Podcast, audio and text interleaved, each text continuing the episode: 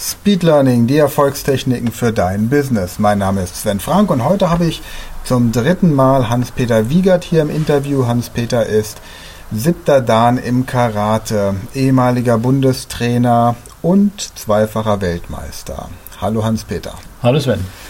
Jetzt ist die Frage, wenn jemand bei dir den schwarzen Gürtel gemacht hat, es ist ja immer so bei Projekten, die man schnell und effektiv lernt, da hat man ein Ziel, da ist man motiviert. Und wir hatten uns ja auch außerhalb des Interviews schon mal darüber unterhalten, dass jemand, der in einem Jahr den schwarzen Gürtel machen möchte, länger und besser motiviert ist als jemand, der es über zehn Jahre machen muss. Gleichzeitig ist die Verletzungsgefahr geringer, weil der Körper besser vorbereitet ist. Und jetzt ist aber die Frage, wenn man jetzt den schwarzen Gürtel erreicht hat, was beginnt, wenn man dieses Ziel erreicht hat. Es ist ja bei Lernprojekten immer wichtig zu wissen, was beginnt, wenn man dieses Ziel erreicht hat. Was sagst du jemandem, der den schwarzen Gürtel hat, was ab dann beginnt? Ja, das ist eine gute Frage. Also ab dann beginnt eigentlich oder kann viel beginnen. Also für die einen, was ich nicht hoffe, bis jetzt habe ich es noch nicht erlebt, ist es einfach ein Ziel, was erreicht ist und dann steckt man das weg und dann kommt was Neues. Also ich habe schon den Eindruck, dass die Leute, die hier sind, das gemacht haben, dass die schon, äh, dass da schon eine Änderung stattfand, also vom Anfang, von der Anfangssituation hin zum Ende hin, ne? dass man sagt, okay, ähm, das Ziel ist nicht erreicht, ich habe ich jetzt, ich höre jetzt auf, sondern äh, die fragen dann schon, wie geht es weiter? Und das ist, eine, das ist, eine, wichtige Frage. Also es gibt da mehrere Dane ne? und ich mache ich ich mach dieses Programm bis zum dritten Dan, das, haben wir, das, das war so mein Ziel. Ähm, weil bis zum dritten Dan, vierter Dan sind reine technische Dan gerade. Da geht es noch nicht so um die, um die, um die geistige Reife. Nicht, dass wir es nicht auch mit, mit hinkriegen, aber ich mache das bis, ja, bis zum dritten Tag. Eigentlich mache ich es mach hier. Und ähm,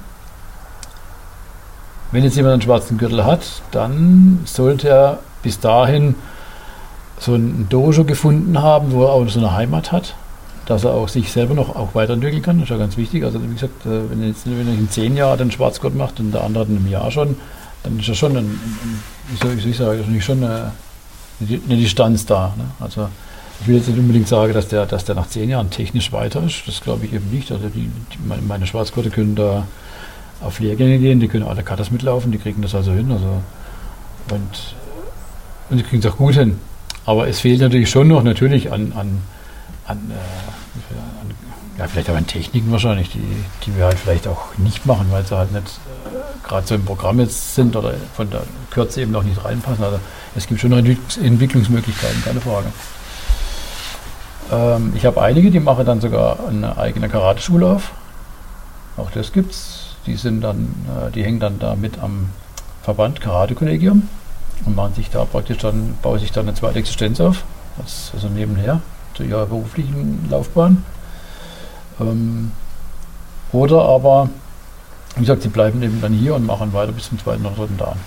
Die Möglichkeit gibt es auch. Aber es gibt ja noch, es gibt noch viel, viel zu lernen. So ist ja nicht. Eine Karate ist eine lebensbegleitende Sportart.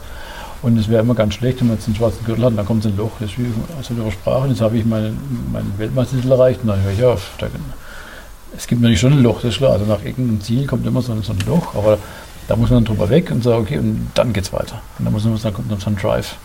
Und dann geht es nochmal ab. Wie gesagt, dann will man es ja schon wissen. Also das ist wieder eine Bestätigung. Also ich will nicht einen ersten dann haben, nee, ich will einen zweiten haben, ich will es wirklich wissen. Und was ist dann, was gibt es dann noch mehr? Und das geht nochmal ein Jahr. Ist nochmal natürlich auch sehr anstrengend, höhere Katas, äh, äh, schwierige, schwierige äh, Grundschultechniken natürlich auch. Also da gibt es schon noch einiges. Also es ist quasi vergleichbar. Du hast es in einer der früheren Podcast-Folgen gesagt, dass die, die Gürtel bis zum schwarzen Gürtel, das ist quasi das Anfängerprogramm. Und ab dem schwarzen Gürtel beginnt dann eigentlich erst das eigentliche Karate-Training. Genau. Das heißt, du bereitest den Körper vor, um das, was dann kommt, überhaupt leisten zu können. Genau, richtig.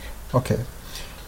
Grundsätzlich machst du ja hier in deinem Dojo neben Karate hast du auch Trainer, die Kickboxen anbieten oder Taekwondo. Mhm. Was würdest du jetzt grundsätzlich jemandem empfehlen, der im Sport schnell und effektiv irgendwas erreichen möchte? Was sind so die drei, drei wichtigsten. So Bullet Points. Ja. Also er muss ein gutes Dojo finden. Klar. Ähm, wobei natürlich auch viel von ihm selber abhängt. Also er muss sich erstmal klare Ziele stecken, was, was will ich und da muss ich einen Plan machen, wie ich die erreichen und dann natürlich, okay, wer, wer hilft mir dabei? Also, okay, wo, wo will ich hin? Welche Zeit kann ich investieren? Wie oft kann ich trainieren in der Woche? Das ist nicht ein wichtiger Punkt. Wenn ich in Dojo gehe, wo ich nur einmal trainieren kann, komme ich nicht da voran. Das muss klar sein. Also, wenn er schnell und effektiv vorankommen will, muss er zu mir kommen. Dann geht es schnell und effektiv. Ähm, wenn er die Möglichkeit nicht hat, dann muss ich zumindest ein Dojo suchen, wo er, sag ich mal, täglich trainieren kann. Also, es muss dann irgendwie eine Schule sein, ähm, wo es eigene Räumlichkeiten gibt.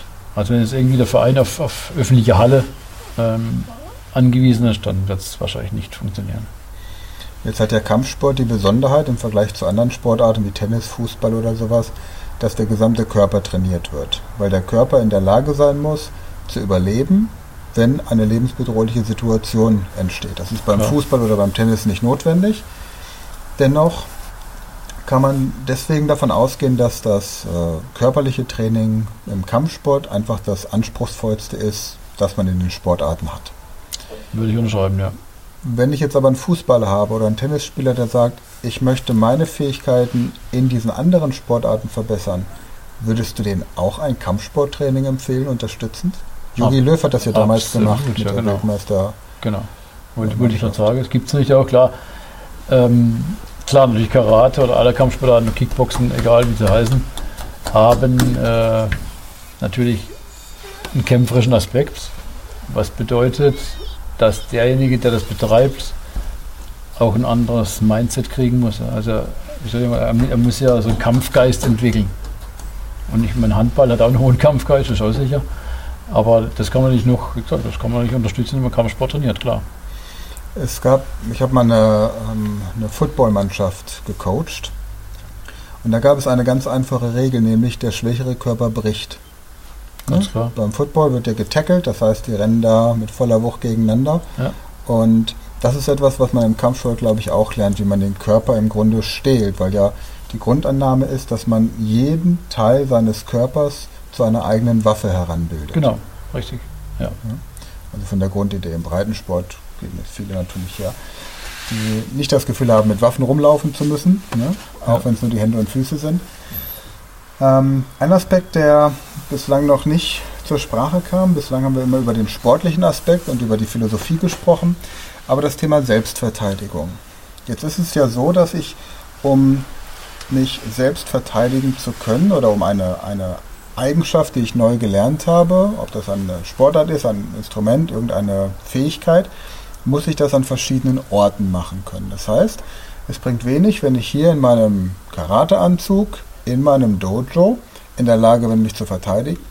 Und draußen, wenn ich meine normale Kleidung anhabe, am Flughafen überfallen werde, plötzlich nicht weiß, was ich machen muss, weil ich nicht in dieser, ich sag mal, Sport- oder Selbstverteidigungstrance bin. Wie machst du das mit deinen Leuten, dass die in allen denkbaren Situationen des Alltags in der Lage sind, die Techniken abzurufen und das auch instinktiv? Das ist ein schwieriger Punkt. Ähm, also wir haben eine Meeressäule im Karate. Ne? Also es gibt das Kihon. Kihon also sind die Grundtechniken, die man lernen muss und Kombinationen. Dann gibt es Kata, den Bereich der, des imaginären Kampfes. Dann gibt es die, die Aufschlüsselung, heißt Bunkai davon. Und dann haben wir natürlich noch dieses Komitee, also Kämpfen. Ja, und dann äh, dieses Gio-Komitee oder Gio-Ipon-Komitee. Und jetzt ist natürlich jetzt schwierig. Und das ist das Problem, was wir natürlich haben, wenn jemand neun oder zehn Jahre lang trainiert hat, dann hat er diese Techniken, sage ich mal, so verinnerlicht, dass er eventuell unter, auch unter Stress abrufen kann. Das heißt, wenn der jetzt irgendwie angegriffen wird, dann ist er in der Lage, einen Fauststoß rauszuhauen oder einen Kick zu machen, während der, der es nicht verinnerlicht hat, vielleicht erst noch im, im Schockzustand ist und sich vielleicht gar nicht so verteidigen kann da ist es, wie gesagt, ein bisschen schwieriger. Aber das muss man auch, ja, da muss man selbst auch in diesem Jahr, in dem wir das machen, muss man sich äh, ständig damit auseinandersetzen. Also das heißt, ich bin nicht nur hier dieses Wochenende und da habe ich wieder zwei Monate Pause und bin wieder hier, sondern du hast die Aufgabe als, als Schüler, dich wirklich ständig damit auseinanderzusetzen. Also du kannst ja, du kannst ja Kampfkombinationen im Kopf durchspielen. Du kannst irgendwo sitzen oder ich an der Bushaltestelle und dir vorstellen, okay, jetzt greift mich einer an, dann macht der das und ich mache das. Einfach in der, rein in der Vorstellung. Und das hilft ja schon mal. Und das ist ständig und ständig und ständig. Habe ich früher auch gemacht. Okay, der greift so an, was mache ich dann? Mhm. Und dafür ist hier im Training das GUI-Komitee da. Das heißt, der greift einmal an und ich habe die Aufgabe, mich zu verteidigen mit einem Block und einem Konter. Und da muss es klappen. Also Karate setzt eigentlich als Karate du musst den Kampf mit einem Schlag beenden. Also nicht wie irgendwie im Kung Fu, dass es da so Kettenfausstöße gibt, 20, 30 Stück, sondern gibt es einen Schlag. Dann, dann muss der Kampf entschieden sein. Also ich schlage nicht fünfmal zu, sondern einmal. Und das muss man freilich trainieren. Da braucht man natürlich auch die richtige, die richtige psychische Einstellung dazu, klar. Hattest du, als du auf die Weltmeisterkämpfe gegangen bist, deine Gegner analysiert? Gab's, war das zu der Zeit, wo du schon über Videoaufnahmen gucken konntest, wie die trainieren oder wie die kämpfen und hast daraufhin dann deine Strategie überlegt? Natürlich, muss, muss man machen natürlich. Also muss schon vorher gucken, äh, klar, wie, wie bewegt er sich, äh, was ist seine, zum Beispiel welche, in welche Auslage kämpft er, kämpft er links aus, kämpft er rechts Auslage. Ähm, macht er viele Beintechniken, Fausttechniken, wenn und welche macht er da. Also das muss man schon, muss man vorher schon machen, klar. Okay. Aber auf der Kampffläche sieht es nochmal ganz anders aus. Klar, also da muss er, da muss er schon äh, intuitiv reagieren. Okay. Vielen Dank. Ah, okay. Vielen Dank, Hans-Peter, für das Interview. Ähm, wie gesagt, wir werden deine Angebote und deine Schule auch auf unserer Website verlinken unter speedlearning.academy-karate. Und du hast das letzte Wort an den Zuhörer. Gibt es noch irgendwas, was du den Sportbegeisterten da draußen mitteilen möchtest? Ja, also wie gesagt, wenn irgendjemand äh, Interesse hat, schnell und effektiv voranzukommen und sowas und sich sowas zutraut, sage ich mal, und für den, so ein Ziel muss ja auch, so, muss ja auch ein bisschen prickeln. Weißt du? Das ist ja, schwarzer Gürtel ist schon ein Traum und wenn, wenn, wenn das so, so ein Prickeln hervorbringt, ja, dann er hier genau richtig. Und ich habe es hauptsächlich für die Leute gemacht, die zum Beispiel gar nicht regelmäßig zweimal die Woche ins Training gehen können. Ja, also zum Beispiel Leute, die Schicht arbeiten, Selbstständige oder ähm, ja, also alle, alle, Berufe, die einfach nicht, das einfach nicht zulassen. Ja, und, oder es gibt ja viele Menschen, die hatten früher, die haben früher Karate gemacht und dann kam Beruf, Ausbildung, Familie. Ja, und dann ist es weg. Und jetzt, äh, und jetzt könnten wir wieder, aber ah, jetzt muss ich da wieder hin, dann muss ich zweimal die Woche dahin. Und ja, das kann man irgendwie schneller haben. In zehn Jahren passiert im Leben mehr als in einem Jahr. So das ist ja genau, da kann sehr viel passieren, was nicht geplant ist. Genau. Prima. Vielen Dank, weiterhin dir alles Gute. Ja, und Dank. danke für das Interview. Dankeschön.